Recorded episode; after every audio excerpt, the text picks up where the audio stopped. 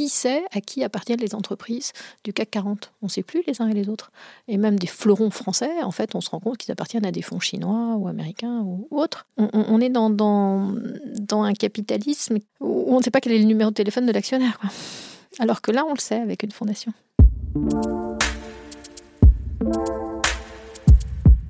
Tu es le nouveau Rockefeller, un philanthrope. Qu'est-ce que ça veut dire? Ils veulent changer le monde. Quelle drôle d'idée Dans un esprit philanthropique. Vous pouvez répéter Philanthropique. Euh, euh, philanthropique. Je donner un peu de pognon. Et finalement, quand beaucoup de gens aujourd'hui me disent mais comment fais-tu pour avoir cette humanité? Eh ben, je leur réponds très simplement. Je leur dis c'est ce goût de l'amour, ce goût donc qui m'a poussé à me mettre au service euh, de la communauté, à faire le, don, le don de, de soi. S'emparer d'un mot qui porte l'amour de l'humanité comme message, en saisir tout le sens et la complexité en toute simplicité, découvrir des hommes et des femmes qui s'engagent, écouter leurs histoires et enchanter le monde avec authenticité. Bienvenue dans Philanthropio, le premier podcast francophone qui raconte la philanthropie et dans lequel je vais à la rencontre de ceux qui la font. Bonjour à tous, je suis Charlène Petit et aujourd'hui je reçois Virginie Segers, une pionnière en France sur les notions d'entrepreneuriat social, de responsabilité sociale et environnementale et celle qui a fait émerger dans l'Hexagone le modèle de fondation actionnaire. Et oui, vous avez bien entendu, une fondation qui détient tout ou partie du capital d'une entreprise. Si vous vous intéressez au modèle économique innovant et à la contribution des entreprises au bien commun, cet épisode est fait pour vous. À votre avis, existe-t-il des finalités compatibles entre le capitalisme et l'altruisme? Une réforme du capitalisme est-elle possible afin qu'il soit plus inclusif et plus partageur? Peut-on réconcilier sens et performance économique? Je vous propose des éléments de réponse à travers cette conversation avec mon invité. Je vous souhaite une excellente écoute et n'hésitez pas à m'écrire ou m'envoyer un message sur le répondeur de Philanthropio pour me partager vos impressions. À bientôt! Virginie Segers, bonjour. Bonjour Charlène. Merci d'avoir accepté mon invitation sur les ondes de, Philanthropio. Vous êtes ce qu'on appelle une pionnière en matière de rapprochement des initiatives privées et de l'intérêt général. Au cours des 25 dernières années, vous avez participé à défricher et amener en France un certain nombre de concepts qui sont aujourd'hui parfaitement intégrés dans la société. En 2012, vous avez d'ailleurs été la plus jeune femme française élevée au grade d'officier des arts et des lettres pour votre contribution à l'essor de la philanthropie en France. Certes. Entre 1900 1994 et 2002, vous avez été délégué général de l'ADMICAL, l'Association pour le développement du mécénat industriel et commercial, où vous avez contribué à la création d'un cadre réglementaire favorable au développement des fondations et du mécénat d'entreprise. Entre 2003 euh, et 2013, vous vous êtes principalement dédié à promouvoir le concept d'entrepreneur social. En 2008, vous avez d'ailleurs créé le premier cours sur l'entrepreneuriat social à Sciences Po. Et vous avez aussi accompagné la structuration du concept de RSE, responsabilité sociale et environnementale au sein du Conseil national du développement durable et de grandes écoles comme HEC, Sciences Po Paris, le Europe, où vous avez créé les premiers enseignements dédiés. En 2013, vous avez fondé avec Geneviève Ferron Profil, une entreprise à mission euh, de conseil en stratégie et de recherche dédiée à la contribution des entreprises au bien commun. Profil articule un pôle recherche qui défriche et forge des modèles économiques, juridiques et de gouvernance alternatif, on y reviendra, et un pôle conseil en stratégie dédié à la conception sur mesure de stratégies contributives au bien commun. Alors, le cabinet mène également des actions de plaidoyer, euh, puisqu'en 2015, vous avez fait émerger en France le modèle de fonds d'action actionnaire, mais aussi de l'entreprise à mission, dès 2017. Et vos travaux ont directement inspiré la nouvelle qualité juridique d'entreprise à mission et le statut des fonds de pérennité proposé par la loi Pacte. Alors plus récemment, euh, vous avez fait de la voie de la post-croissance votre cheval de bataille. Alors, on l'a dit en introduction, vous êtes une spécialiste des modèles économiques innovants au service du bien commun. Quelle est votre définition du bien commun et est-ce la même chose que l'intérêt général? Merci Charlène. Je suis toujours un peu euh, voilà gênée euh, d'entendre tout cela parce que finalement c'est une unité ce, parcours que vous avez évoqué. J'ai l'impression depuis 25 de euh, différents côtés d'escalader la même montagne qui tente euh, en effet de réconcilier euh, ce qui est la force entrepreneuriale, le, la capacité de transformation qu'ont les entrepreneurs de la société et puis ces notions dont on va parler d'intérêt général et de bien commun.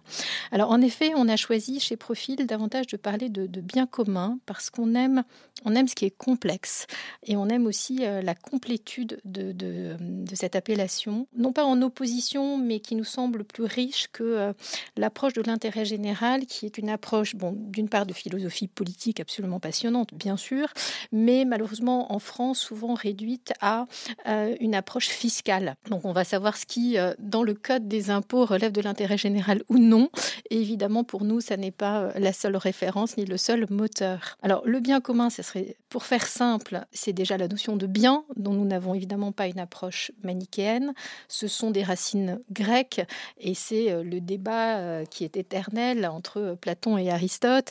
D'une part, euh, Platon avec une euh, vision de l'unicité du bien et, Aristote de sa multiplicité. Et il nous semble qu'aujourd'hui, cette tension entre est-ce que ce qui nous rassemble est unique ou est multiple est extrêmement fertile et d'actualité. Ensuite, c'est évidemment aussi une réflexion sur euh, ce qui est moral et ce qui est confessionnel ou religieux, sachant que nous sommes profondément aconfessionnels et laïcs chez Profil, et que le terme de philanthropie, euh, qui est euh, pour une partie dans notre raison d'être et dans notre nom, profil, phil c'est aimer au sens grec, c'est aimer l'homme et la planète, et, nous avons toujours considéré qu'il y a une forme de divorce entre le moral et le religieux, qui là aussi est très utile d'avoir en tête, avec évidemment, selon les confessions, une injonction, une invitation ou un devoir à une forme d'altruisme.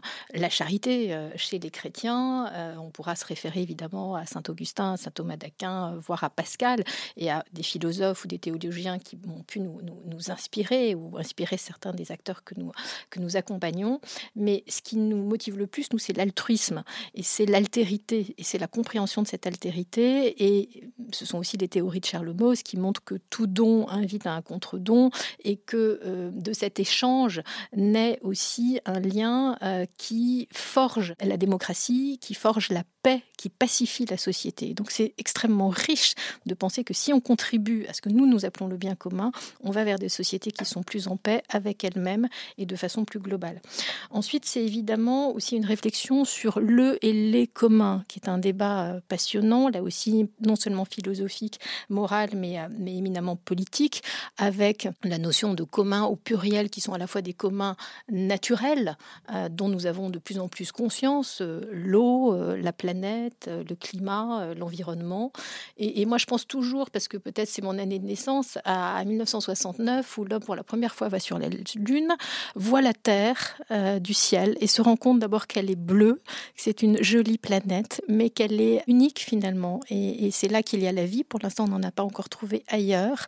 Et cette vie, nous savons aujourd'hui que nous la mettons profondément en danger et qu'il y a urgence à agir. Et donc, cette limite finalement de la planète est, une invitation, une injonction à se mobiliser, protéger ce que nous avons en commun et nos communs au pluriel. Je dirais pour conclure qu'il y a aussi dans notre démarche ces profils une dynamique qui est d'ordre politique au sens noble, parce que nous accompagnons des entreprises, des entrepreneurs, nous n'accompagnons pas des collectivités locales ou des acteurs publics, même si nous travaillons avec eux. Et nous sommes convaincus que euh, l'entreprise a un rôle politique à jouer. Et c'est pour ça que nous nous intéressons euh, au modèle de gouvernance, au modèle de propriété, au modèle de transmission, au modèle économique, au modèle de partage et de création de la valeur.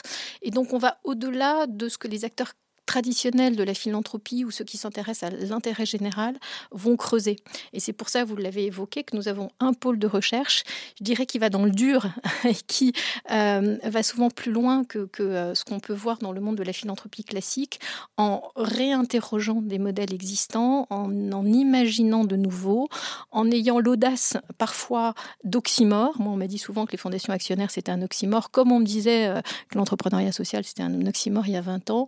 Et c'est pas seulement parce que je suis fille de, de poète ou d'éditeur que j'aime les oxymores, mais je pense qu'il y a dans les oxymores une rencontre, un choc de culture, un choc de temporalité qui est de nature à être profondément fertile et source d'innovation. Donc voilà pourquoi, de façon un peu développée, nous avons préféré euh, la complexité et finalement aussi l'unicité du mot bien commun à la notion un petit peu plus réductrice d'intérêt général.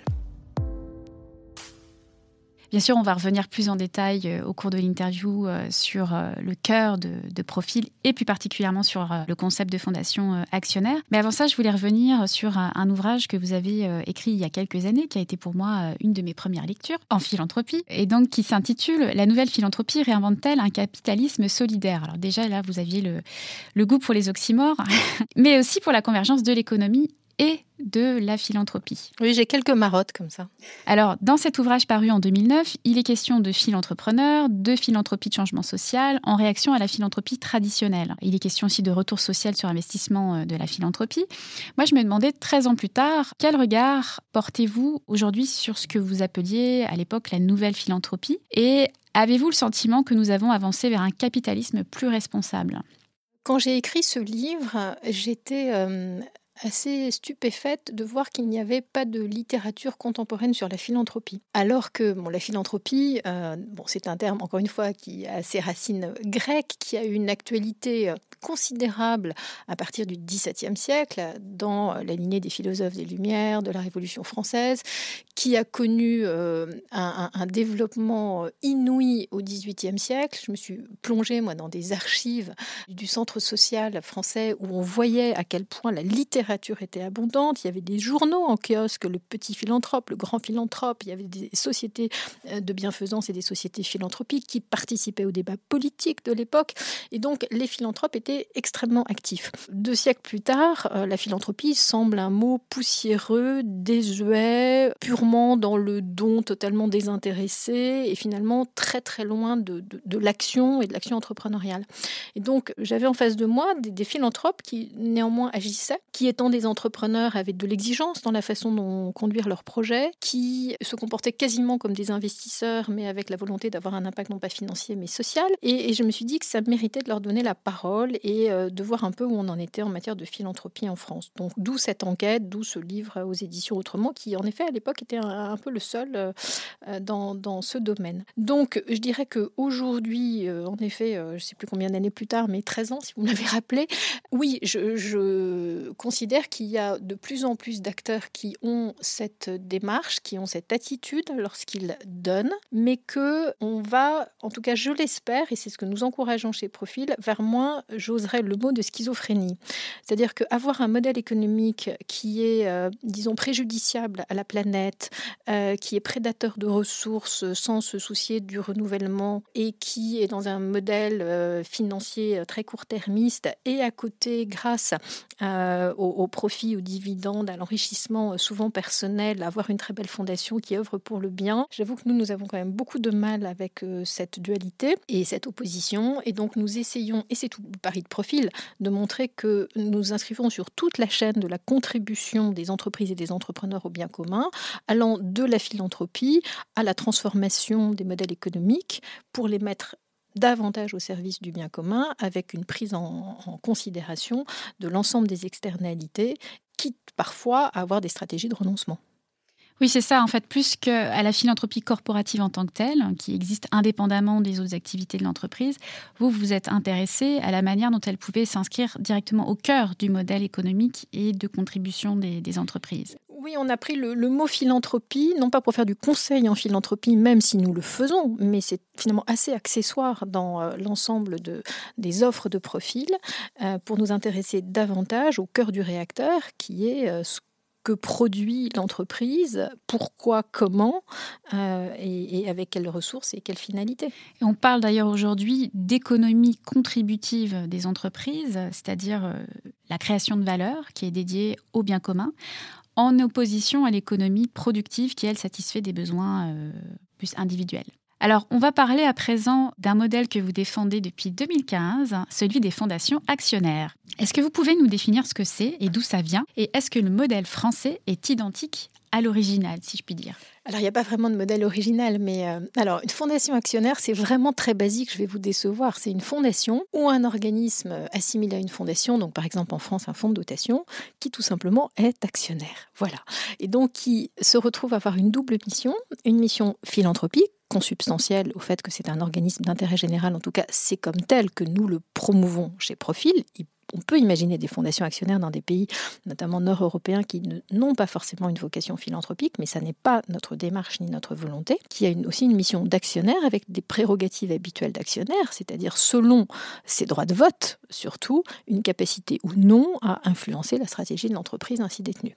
Alors, ce qui nous a inspiré, ce sont les pays d'Europe du Nord, où quantité d'entreprises, et non des moindres, sont détenues par des fondations. Par exemple, Rolex, Carlsberg, Novo Nordisk, Velux, Victorinox, voilà, pour citer des noms euh, que nos auditeurs connaissent, sont des entreprises qui appartiennent à des fondations. Cela signifie qu'elles ne peuvent pas être rachetées. Et donc c'est un modèle très étonnant et très subversif dans le capitalisme, de propriété, de transmission, de gouvernance, de protection des entreprises, de patriotisme économique, puisque euh, les capitaux des fondations, et les fondations étant souvent du droit national du pays de l'entreprise, restent dans ce pays, avec dans leur statut, et c'est ça que j'aimerais un jour parvenir à obtenir en France, on en est encore un petit peu loin, avec l'affirmation de cette double mission, encore une fois philanthropique, formidable, financé grâce aux dividendes qui remontent à l'actionnaire, et donc, entre parenthèses, souvent avec des moyens bien plus élevés, voire considérablement euh, étendus par rapport aux fondations classiques que créent des entreprises de façon périphérique et sans lien capitalistique. Là, le propriétaire de l'entreprise, c'est une inversion des paradigmes. Le propriétaire de l'entreprise, c'est la fondation. C'est pas la fondation à côté euh, qui est euh, un petit satellite qu'on peut éventuellement fermer si un jour ça n'est plus la priorité c'est l'actionnaire. Et c'est souvent l'actionnaire majoritaire et parfois l'actionnaire unique. Et donc les dividendes remontent pour des sommes considérables. Si je prends l'exemple de Novo Nordisk, donc le grand laboratoire d'insuline, qui est propriétaire de 100% de la holding euh, propriétaire du labo, eh bien la fondation, chaque année, c'est plus de 500 millions d'euros qui vont à l'intérêt général dans un petit pays comme le Danemark. Au Danemark, 68% de la capitalisation boursière de Copenhague et le fait d'entreprises détenues majoritairement par des fondations. Pour nous, c'est inimaginable quand on regarde la structuration de notre CAC 40. Donc oui, une mission aussi actionnariale de protection qui rassure souvent les parties prenantes parce qu'elles savent d'abord que l'entreprise a un actionnaire stable, un actionnaire de long terme, un actionnaire d'intérêt général. Donc on peut imaginer qu'il y ait une forme de euh, porosité avec euh, la façon dont il va conduire les affaires et, orienter la stratégie de l'entreprise. Et puis, une finalité qui est une finalité redistributrice. Cette fondation, donc, elle n'est plus périphérique, elle possède partiellement ou totalement euh, l'entreprise, et donc elle peut orienter ses, choix stratégiques. Mais plus généralement, quelles sont les principales raisons d'encourager les fondations actionnaires. Au-delà du, fait qu'il y a une sanctuarisation du capital, que ça permet de préserver euh, l'ADN de l'entreprise, si je puis dire, en particulier quand euh, il y a des cessions d'entreprise ou une transmission d'une génération à une autre. Alors vous avez déjà répondu en partie à la question. Aujourd'hui, c'est une réponse pour des entrepreneurs, propriétaires, parfois héritiers ou parfois qui ont créé leur entreprise ou qui ont repris une entreprise et qui l'ont développée et qui se retrouvent dans une situation où le capital est quand même relativement resserré euh, autour de quelques personnes, voire uniquement deux, et qui à un moment se disent pour X raisons qu'on pourrait développer et qui sont tout à fait intéressantes, finalement, l'entreprise, je n'ai pas le sentiment qu'elle m'appartienne, que j'ai le droit, en tout cas seul, de la vendre, de la vendre au mieux offrant, parce que finalement, ma motivation n'est pas seulement l'enrichissement personnel, que cet enrichissement personnel va un peu pourrir ma vie et pourrir la vie de mes enfants, que mes enfants, si jamais je leur transmettais l'entreprise, soit ben, ils sont compétents, soit ils ne le sont pas, et s'ils ne le sont pas ou ils n'en ont pas envie, je vais aussi profondément euh, troubler euh, l'équilibre et l'harmonie familiale et leur mettre un poids de responsabilité que je ne souhaite pas euh, leur, leur attribuer. Et donc c'est aussi un soulagement souvent comme solution de transmission à un organisme pérenne, encore une fois qui ne pourra pas être racheté, qui est un collectif et qui va avoir une mission d'actionnaire qui peut être précisée, non pas dans les statuts en France aujourd'hui, mais dans ce qu'on appelle une charte d'engagement qui détermine, euh, qui encapsule euh, dans un texte euh, quelles sont les responsabilités qu'on veut transmettre à cet actionnaire singulier pour protéger souvent les missions et les valeurs de l'entreprise. Alors, j'ai lu en, préparant l'interview que on estimait à des centaines de, milliers d'entreprises euh, familiales qui, devraient être transmises dans les 15 prochaines années, ce qui représente quand même une manne euh, philanthropique. Et paradoxalement, euh, en France, on constate qu'il y a un développement assez lent finalement des fondations actionnaires, puisque je crois que en 2015, il y en avait 4 et qu'aujourd'hui, il y en a à peu près 25. En comparaison, on en dénombre 1000 en Suède, 1300 au Danemark, 1000 en Allemagne, 140 en Suisse. Comment vous expliquez cette prise lente du concept de fondation actionnaire en France? Alors, c'est pas faute nous-mêmes de nous y consacrer, mais nous sommes euh, d'abord une, petite entreprise, alors reconnue dans son secteur, mais, mais on reste quand même une petite entreprise et un cabinet euh, très engagé. Et on l'explique par euh, plusieurs, plusieurs éléments.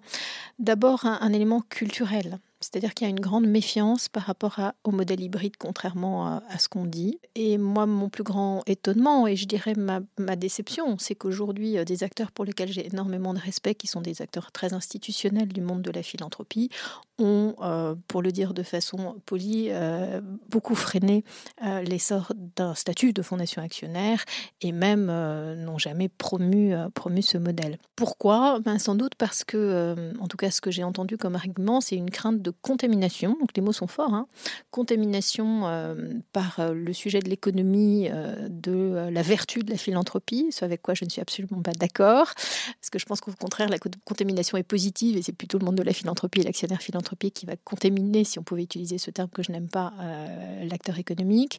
Ensuite, c'est aussi considérer, encore une fois, que c'est un oxymore et que c'est totalement paradoxal de faire cohabiter euh, un acteur d'intérêt général et un acteur qui doit être un actionnaire capitaliste. Euh, c'est une méconnaissance souvent du monde de l'entreprise et aussi des aspirations aujourd'hui d'une nouvelle génération d'entrepreneurs, mais surtout d'une nouvelle génération de collaborateurs et de salariés qui cherchent beaucoup plus de, sens et qui, en matière d'attractivité sociale, se reconnaît beaucoup plus dans des entreprises dont on connaît la structure de l'actionnariat et si cet actionnariat peut les rassurer que ce sont des fonds de pension euh, obscurs ou ou, lointain. Voilà, ou encore plus des fonds d'investissement euh, qui, qui, euh, qui, mettent une pression euh, court-termiste. Il y a ces freins culturels qui sont très forts, qui se traduisent aussi dans le droit. Et donc, nous n'avons pas aujourd'hui des statuts qui sont parfaitement propices. Nous avons trois statuts finalement qui sont possibles pour répondre à, une fondation actionnaire, qui est une appellation générique, hein, qui ne correspond à aucun statut. Le statut de la fondation reconnue d'utilité publique, qui est magnifique pour faire plein de choses, mais on ne peut pas dire que ce soit un statut très entrepreneurial très agile. Les fondateurs, malheureusement, euh, doivent être minoritaires dans la gouvernance. Donc autant vous dire que quand quelqu'un se dépossède, parce que c'est une dépossession, la, fondation actionnaire, c'est une dépossession, et j'insiste là-dessus, parce que on me dit souvent, mais c'est pas de la philanthropie, mais c'est plus que jamais de la philanthropie. Les, entrepreneurs propriétaires que j'ai en face de moi et que j'accompagne, ils se dépossèdent de dizaines ou de centaines de millions d'euros pour les donner, pour donner leur titre à une fondation, et souvent, ils déshéritent leurs enfants avec l'accord des enfants, ce qui est quand même majeur et beaucoup plus disruptif que de créer une fondation classique. Ils le font en pleine conscience et cette dépossession, eh bien aujourd'hui, elle n'est pas vraiment valorisée, elle n'est pas vraiment reconnue. En plus, il y a des règles sur le droit des successions qui font que c'est pas si simple non plus en France par rapport aux pays nordiques. Donc il y a des freins juridiques dans les statuts et il y a des freins de gouvernance avec la FRUP puisqu'on leur dit vous avez fait tout ça, mais en gros vous avez un strapontin dans les organes de gouvernance. Je caricature un peu, ils ont le droit à 30%. Bon, mais 30%, c'est pas la majorité de la gouvernance. Et bien sûr qu'ils souhaitent garder la gouvernance, c'est bien normal, c'est la fondation qu'ils ont créé pour protéger l'entreprise et finalement souvent pour continuer aussi une vie d'entrepreneur plus altruiste dans une aventure philanthropique. Donc la FRUP, honnêtement, sauf dans certains cas, elle ne se révèle pas parfaitement appropriée. Nous accompagnons la création de FRUP actionnaires, mais c'est pas la majorité des choix et on le comprend très bien. Ensuite, il y a le fonds de dotation qui aujourd'hui euh, vraiment le véhicule le meilleur, le plus agile, le plus entrepreneurial, le plus souple, mais pour lequel on doit encore une fois être hypocrite, parce que dans les statuts, on ne peut parler que de la jolie mission philanthropique, que j'adore et que j'ai toujours soutenue depuis 25 ans. Mais là, on va au-delà, on va aussi de la mission actionnariale. Et la mission actionnariale, on est obligé de la cacher. Parce que, ah oui, c'est pas beau de parler de mission actionnariale dans des statuts. Donc, il faut en parler à côté, le dissimuler. Et donc, D'où des chartes d'engagement, d'où des pirouettes juridiques pour arriver quand même à expliquer euh, le rôle qu'aura cet actionnaire.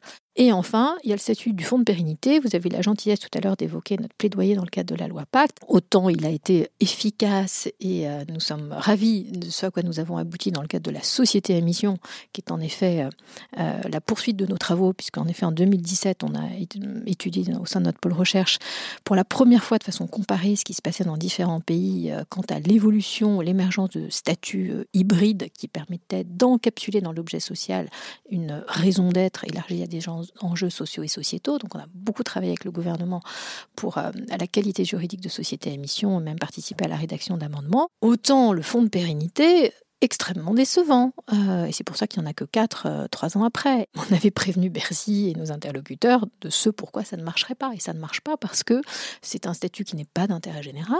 On est dans le droit commercial. Donc la dépossession est fiscalisée. Donc non seulement il va falloir se déposséder des données, mais en plus on va devoir payer, ce qui est quand même le comble. Et voilà, il y a d'autres, inconvénients aujourd'hui, d'autres freins que nous avons parfaitement identifiés. Euh, nous avons envoyé des notes techniques à nos interlocuteurs. Donc s'ils veulent faire évoluer le fonds de pérennité, euh, ils savent par où prendre le, sujet. Donc aujourd'hui, on n'a pas non plus le statut de fondation actionnaire de nos rêves. Alors on arrive à, le faire. Des entrepreneurs qui prennent des risques finalement se lancent, c'est tout à leur honneur. Et nous les avons réunis dans une communauté de pionniers qui s'appelle De facto, Dynamique européenne en faveur des fondations actionnaires, qui en réunit aujourd'hui une quinzaine et des correspondants donc dans des pays de référence que nous avons étudiés, la Suisse, l'Allemagne et le Danemark. Alors justement, vous le mentionnez, vous avez créé ce mouvement en 2018. Pourquoi ce modèle n'existe pas en Amérique du Nord ou dans d'autres parties du monde, selon vous? Il, existe, mais sous des formes différentes avec souvent une perception qui n'est pas forcément philanthropique. C'est-à-dire que vous avez beaucoup dans les pays anglo-saxons des trusts. Et des trusts servent aussi des intérêts particuliers, des intérêts familiaux. C'est un modèle intéressant qui n'existe pas en France. C'est pas le modèle que nous prenons parce que, comme vous l'avez compris, nous, nous, essayons de servir davantage des intérêts, euh, enfin l'intérêt général ou bien commun que des intérêts euh, personnels et familiaux. C'est le modèle qui est privilégié euh, dans les pays anglo-saxons. Alors que dans les pays d'Europe du Nord, vous avez euh, de grandes fondations qui, si elles ont une mission d'intérêt général, hein, et ce sont celles qui nous intéressent, parce que l'appellation fondation n'est pas toujours aussi protégée qu'en France, et nous nous trouvons tout à fait sains que lorsqu'on s'appelle fondation, on a une mission d'intérêt général absolument obligatoire. Je veux être clair sur ce sujet, parce que parfois on, on m'a dit le contraire, on a interprété autrement mes propos. Mais une fondation, est un organisme évidemment d'intérêt général. Mais ça n'empêche pas d'être aussi actionnaire et de détenir des titres d'une entreprise et à ce titre de jouer son rôle et d'orienter la stratégie de l'entreprise. Donc c'est quand même, c'est pas tout à fait la même chose entre les trusts et les fondations actionnaires. Alors vous parliez tout à l'heure euh, des statuts notamment FRUP. Donc pour nos auditeurs, je vais le rappeler, c'est euh, ce qu'on appelle une fondation euh, reconnue d'utilité publique. Donc dans le droit français, il n'existe pas de, de statut spécifiques qui reconnaissent cette double mission. Vous, vous, en avez parlé tout à l'heure. Vous proposez donc de créer une nouvelle qualité juridique de fondation euh, actionnaire sans toutefois réformer les statuts existants. Donc il y en a huit actuellement. Ça va un petit peu à l'encontre de la proposition de la coalition Générosité qui a été créée dans le contexte des élections présidentielles 2022 et qui prône une simplification du régime et des statuts des fondations. Selon cette coalition, ces huit statuts euh, nuiraient, selon elle, euh, à la lisibilité du secteur. Qu'est-ce que vous en pensez et est-ce que vous avez eu des discussions avec la coalition Générosité? Alors oui, nous avons eu des discussions avec la coalition, euh, cependant sans être euh, particulièrement impliqués. Et oui, ce serait bien de simplifier. Je reviens sur le sujet des fondations actionnaires. Il n'y a pas aujourd'hui huit statuts de fondation ou euh, véhicules assimilés qui permettraient d'être actionnaire. Il n'y en a que trois, c'est ce que j'ai évoqué. Donc la fondation reconnue d'utilité publique, le fonds de dotation et le fonds de pérennité. Nous pensons aujourd'hui puisqu'il y a eu ce plaidoyer dans le cadre de la loi Pacte qui a, je dirais un peu malheureusement, honnêtement, abouti au fonds de pérennité, qu'il vaut mieux essayer d'améliorer le statut du fonds de pérennité et d'améliorer un peu les deux autres et surtout le fonds de dotation où à la marge il y a quand même encore quelques améliorations pour leur permettre d'être pleinement actionnaires et d'assumer aussi ce rôle d'actionnaire dans le cas où c'est un fonds de dotation actionnaire une fondation actionnaire un fonds de pérennité actionnaire. Donc il nous semble prioritaire d'améliorer l'existant que d'imaginer encore un nouveau statut de fondation actionnaire. Ce que nous avions proposé dans le cadre de la loi Pacte et qui a abouti au fonds de pérennité. Donc autant améliorer ce qui a été créé que d'imaginer encore un nouveau statut. Ça nous semble plus euh, judicieux. Néanmoins, si on regarde l'ensemble des autres statuts qui existent, qui ne concernent pas des fondations actionnaires, les fondations hospitalières, les fondations euh, sous égide, etc., etc. Bon, oui, c'est vrai qu'il y a quand même euh, aujourd'hui l'appellation fondation est quand même assez répandue avec des spécificités qui enrichissent beaucoup le monde des avocats et nous pensons que ça serait peut-être un peu plus simple, oui, qu'il y, en ait moins. Euh, mais pour autant, vous n'avez pas fait front commun avec euh, la coalition euh, Générosité, donc qui a publié huit recommandations, je crois, dans le cadre des élections présidentielles pour débattre avec les principaux candidats. Qu'est-ce qui a fait que finalement... Non, nous avons décidé de nous, nous concentrer sur le sujet des fondations actionnaires, pour lequel nous avons publié un plaidoyer que nous avons adressé à l'ensemble des équipes de campagne. Nous avons déjà été largement auditionnés. Nous ne sommes pas un acteur institutionnel. Enfin, il y a des acteurs institutionnels qui portent, et j'en ai fait partie quand je dirigeais l'admical, qui portent ces sujets euh, bien mieux que nous et qui ont une vision absolument transversale euh, de, des fondations. Chez Profil, on ne va pas accompagner des fondations euh, universitaires ou des fondations hospitalières. Donc, je pense que c'est vraiment à eux de porter le plaidoyer et c'est pour ça qu'ils l'ont fait très bien. Alors, en France, des groupes de presse comme Le Monde ou Libération sont détenus par des fondations actionnaires pour garantir leur indépendance. Le modèle interpelle aussi les start pour renforcer dès la création de leur entreprise la preuve de leur engagement social. Et des acteurs de l'ESS commencent à s'emparer de ce modèle pour forger une gouvernance euh, plus stable que le modèle associatif. Euh, on voit aussi euh, des fonds d'investissement détenus par des fondations actionnaires. Donc finalement, la fondation actionnaire, c'est un véhicule à géométrie variable où tout le monde peut y trouver son compte. Alors non, pas tout le monde, parce que euh, il faut quand même avoir euh, le courage de le faire. Euh, je dirais courage à, à beaucoup d'égards. Courage de la dépossession, courage ensuite d'une distanciation euh, par rapport à l'entreprise, courage aussi euh, de partir dans une aventure qui va être une aventure euh, philanthropique, ce qui n'est pas forcément évident non plus pour tout acteur économique, courage d'aller dans une voie nouvelle, encore escarpée, semée d'embûches, un chemin de crête en France où il y a encore assez peu d'acteurs et on peut se sentir un peu seul. Et c'est pour ça d'ailleurs que nous avons fédéré certains, certains pionniers. ce qui est intéressant, c'est qu'au-delà des secteurs économiques, au-delà des taille d'entreprise, au-delà du modèle économie sociale ou modèle capitaliste classique, avec la possibilité, pourquoi pas, d'être coté en bourse, même si on n'a pas encore d'exemple en France de fondation actionnaire, enfin actionnaire d'une entreprise qui par ailleurs serait cotée.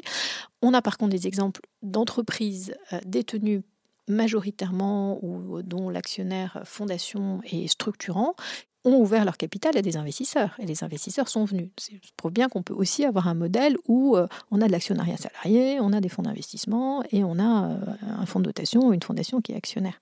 Donc au-delà de toutes ces différences, eh bien, il y a un commun ou des communs, pour revenir à notre sujet euh, liminaire, qui est une vision un peu différente de la propriété, de la transmission, de la protection et finalement du partage de la valeur. Et du côté des investisseurs, donc il y, a, cette idée assez rassurante que finalement la fondation euh, actionnaire est un petit peu un garde-fou, un gage de pérennité. Et en même temps, est-ce qu'il n'y a pas ce côté un peu frein? Il y a l'idée qu'il y a moins de circulation du capital. Non, parce que justement, on, a tendance à s'en penser, à partir du moment où ça appartient à une fondation, on ne peut plus rien faire. Enfin, c'est figé. Alors on nous dit toujours, oui, si l'entreprise ne va pas bien, qu'est-ce qui se passe, etc. Comme avec tout autre actionnaire, hein, à un moment, il faudra bien fermer, ou ça ne marchera plus. Mais ce n'est pas finalement si différent qu'un autre actionnaire. Et pour l'instant, ça ne s'est pas produit. Je fais une petite parenthèse, mais lorsqu'on regarde les études nord-européennes, on voit souvent que les entreprises détenues par des fondations sont performantes, sont plus résilientes aux crises. Donc finalement, une force de d'adaptation un peu plus grande que, que les autres. C'est rassurant. Donc, si je reviens à votre question, encore une fois, il est tout à fait compatible de faire entrer au capital des fonds d'investissement de faire entrer de l'actionnariat salarié, voire un jour euh, d'être coté en bourse. Je vous rappelle les statistiques que j'ai citées tout à l'heure sur, sur le Danemark, où euh, la majorité de la capitalisation boursière est détenue par, euh, le fait d'entreprises détenues majoritairement par des fondations. Bon, en France, ça arrivera peut-être un jour. Pour l'instant, pas vraiment. D'ailleurs, qui sait à qui appartiennent les entreprises du CAC 40 On ne sait plus les uns et les autres. Et même des fleurons français, en fait, on se rend compte qu'ils appartiennent à des fonds chinois ou américains ou, autres. On, on, est dans, dans, dans un capitalisme où on ne sait pas quel est le numéro de téléphone de l'actionnaire. Alors que là, on le sait avec une fondation. Euh, je rebondis un instant sur ce que vous avez dit à l'instant, euh, sur la, recherche qui a prouvé euh, que les entreprises détenues par les fondations actionnaires étaient plus résilientes. Les statistiques sont quand même assez surprenantes. Disons qu'on ne s'y attend pas. 30% des entreprises détenues par des fondations actionnaires disparaissent avant leur 60e anniversaire contre 80% pour les entreprises conventionnelles. C'est plus que du simple au double. Là, c'est vraiment, il y, a un écart monstrueux. Si je rebondis sur ce que vous dites, ce qui, ce qui nous a beaucoup troublé quand on a on a osé se lancer dans cette étude nord-européenne en, 2015. Bon, je dis audace parce qu'on était trois chez Profil et, on y allait nous-mêmes. On n'a pas envoyé des journalistes, etc. Donc il a fallu déjà montrer pas de blanche parce qu'on touche très vite des sujets sensibles de propriété, de gouvernance, etc. donc on a eu la chance euh, de montrer pas de blanche euh, aux bons interlocuteurs et qu'on nous ouvre euh, les portes des fondations. Et, ce qui nous a sidéré, c'est de voir à quel point il y avait très peu de recherche académique sur le sujet. Alors que c'est un sujet passionnant, parce que déjà le, sujet de la philanthropie est passionnant et multiple, et c'est pas à vous que je vais le dire. Mais alors le sujet des fondations actionnaires, ça ajoute toute une dimension qui est la dimension de la propriété euh, d'entreprise. Et Très étonnamment, le Centre européen des fondations n'avait absolument pas euh, investigué ce, genre, ce champ. Les grands centres euh, de recherche en économie ou en philanthropie, pour peu qu'ils existent, il n'y avait quasiment rien. Et donc c'est uniquement en Allemagne et au Danemark qu'on a réussi à identifier des travaux alors, au Danemark, oui, euh, il y a vraiment un chercheur, Stine Thompson, qui s'est consacré à ça, mais essentiellement sur un panel danois. Donc, des études euh, transeuropéennes, on n'en avait pas. Et donc, à notre stupéfaction, notre étude a été la première. Voilà, donc on a, on a un peu ouvert la voie, et c'est pour ça d'ailleurs que dans notre raison d'être, nous assumons d'ouvrir la voie pour accélérer la contribution des entreprises au bien commun. C'est le rôle de notre pôle recherche. Alors, j'aimerais quand même qu'on qu'on dise un mot sur un autre projet que vous avez porté il y a un an ou deux ans, euh, en tout cas c'était avant la, pandémie, l'AG du futur, euh, la première conférence spectacle que vous avez montée euh, et qui interroge la contribution des entreprises au bien commun et le rôle des actionnaires de demain. Est-ce que vous pouvez nous en dire un petit peu plus sur ce projet et s'il y aura une prochaine édition? Ah oui, je peux vous en parler. Alors je vous en parle presque comme, j'oserais dire, certes productrice chez, Profil, mais aussi spectatrice parce que cette AG du futur, c'est vraiment mon, associé préféré, euh, Geneviève Ferron, et à l'époque euh, Anne Lisbans qui dirigeait nos, travaux, qui l'ont conçu, monté, inventé euh, avec toute leur créativité. Alors c'était avant la loi Pacte, c'était en février 2019. Nous avions publié donc en 2017 notre étude sur les entreprises à mission. Nous avions ensuite travaillé avec des entrepreneurs du Nord pour essayer de comprendre euh, concrètement comment on pourrait devenir entreprise à mission et pourquoi et quels sont les engagements qu'il faudrait prendre, comment les rendre ou non opposables, etc. Et fort de ces travaux, nous avions édité un guide pratique pour devenir entreprise à mission, alors que la qualité juridique n'existait pas encore, donc on était en avance de phase. On travaillait en parallèle avec le gouvernement et on s'est dit mais finalement quel est l'organe euh, finalement souverain où va être prise la décision de devenir entreprise à mission? C'est une assemblée générale et si nous simulions ce que sera peut-être une AGE demain? Et donc on a eu cette idée un peu folle de louer un grand théâtre à Paris, le théâtre du gymnase, d'inventer que le public allait jouer des collèges différents d'actionnaires, donc des actionnaires salariés, des actionnaires familiaux, euh, une partie qui était cotée euh, en bourse. On a inventé une entreprise totalement fictive qu'on a appelée Mirliton euh, dans le domaine de l'alimentation. On a inventé ses marques, ses produits, ses logos. On a travaillé, enfin elles ont travaillé d'arrache-pied avec des, des fonds d'investissement partenaires et notamment le fonds Sycomore pour imaginer euh, le business model, le business plan, la stratégie, les arbitrages, etc. Donc tout était fictif. Geneviève jouait le rôle de la présidente familiale de la société Mirliton. On a demandé à des vrais DG d'autres entreprises de jouer le vrai faux DG de Mirliton ou le vrai faux DRH ou le vrai faux euh, directeur financier. On a fait tout ce casting et des répétitions euh, un peu à l'arrache quand les uns et les autres étaient disponibles. C'était fou, c'était une pièce de théâtre. Je vous avoue que j'ai eu un moment d'angoisse en me disant ça ne prendra pas, on va sentir que tout ça est faux et ça va faire un flop terrible. Euh, mais en même temps, je savais voilà le talent des équipes et surtout la, la motivation à ce jeu qui n'était pas un jeu parce qu'on se disait demain, les âgés de certaines entreprises vont être celle-ci. Et donc finalement, Mirliton va aussi ouvrir la voie. Et on a rempli le théâtre, qui était incroyable parce qu'on n'avait aucune agence de communication avec nous, on n'en avait pas les moyens. Il y a une vidéo encore sur notre site, je crois, à la fois un petit teaser et puis, puis l'intégralité qui a été filmée. Tout le monde a joué le jeu. On a cru que l'entreprise existait et on a cru qu'on était vraiment les actionnaires d'un soir capable ou non d'orienter euh, la décision, euh, de donner une raison d'être à, Mirliton, de forger ses engagements et de se donner rendez-vous quelques années plus tard pour voir si Mirliton était au rendez-vous. Alors nous avions le grand désir d'en organiser d'autres. C'est un travail considérable.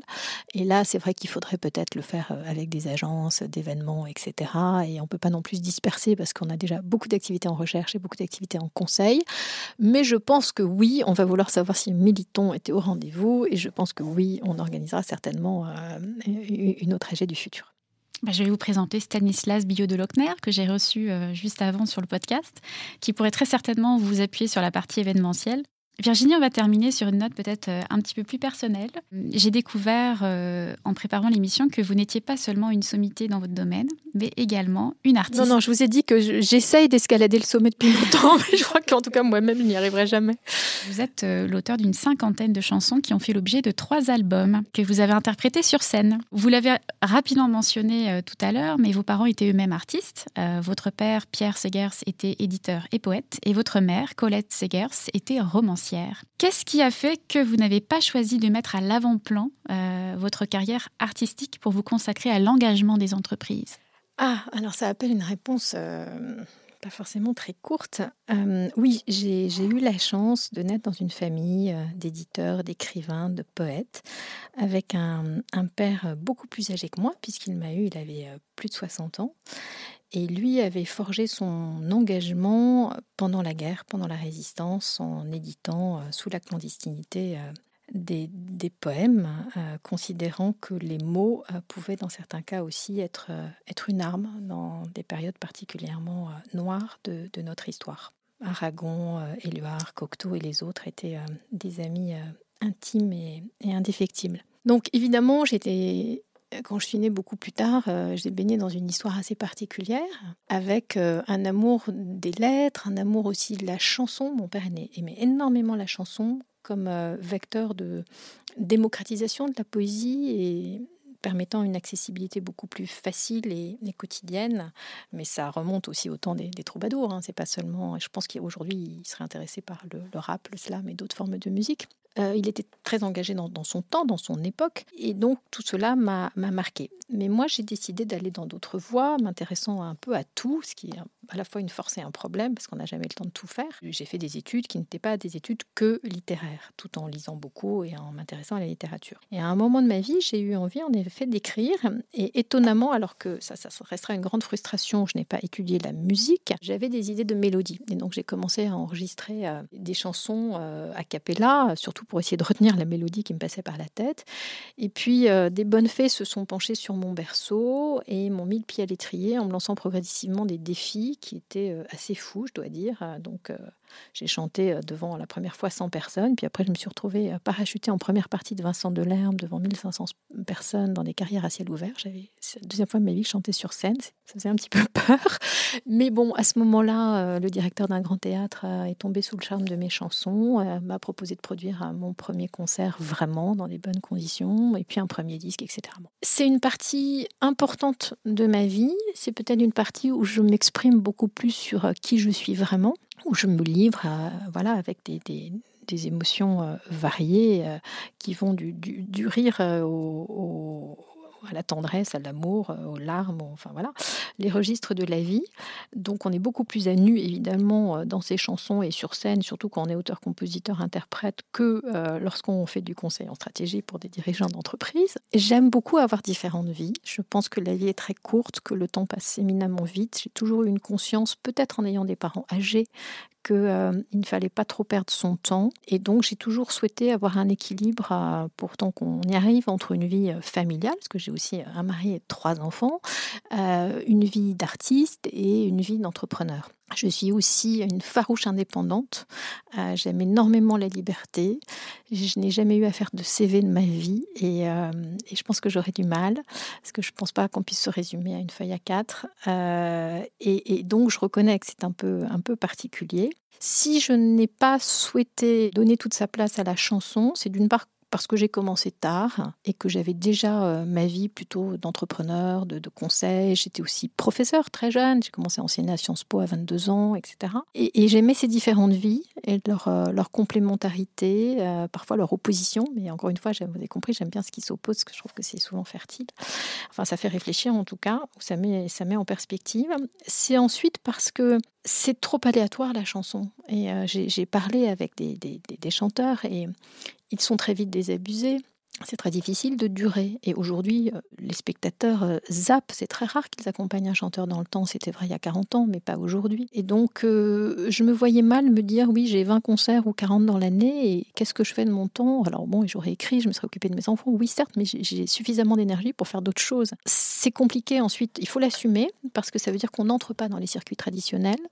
mais j'ai choisi des chemins de traverse qui finalement me ressemblent, où je chante peu, mais quand je chante, je le fais dans des belles circonstances, avec des bons musiciens, avec une exigence professionnelle. Tant pis si c'est peu de fois, mais au moins je suis fière de ce que j'ai fait euh, et ça me donne le temps de faire le reste. Alors, est-ce que vous nous préparez un quatrième album? Pas pour l'instant. J'ai des idées de chansons, oui, qui sont bien sûr en train de germer. Mais euh, le précédent euh, est un projet très particulier. Il s'appelle euh, Écho d'atelier. Si jamais, voilà, vous, allez sur YouTube et vous, vous tapez mon nom et vous tapez Écho d'atelier, ben, vous, me verrez sur scène dans le, je crois, le plus beau concert que j'ai donné, qui était au théâtre du Jeu de Paume il y a un peu plus de deux ans.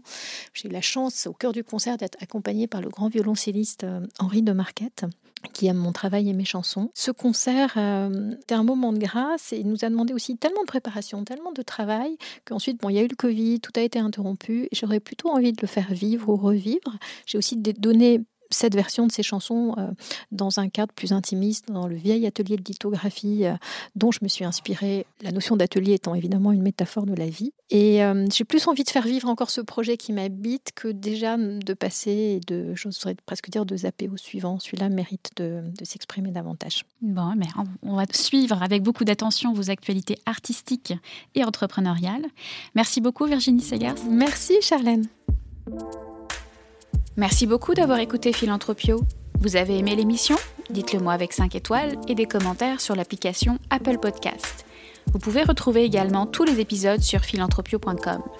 Si vous souhaitez réagir, écrivez-moi à charlène at philanthropio.com. À bientôt pour dérouler le fil de nouveaux récits.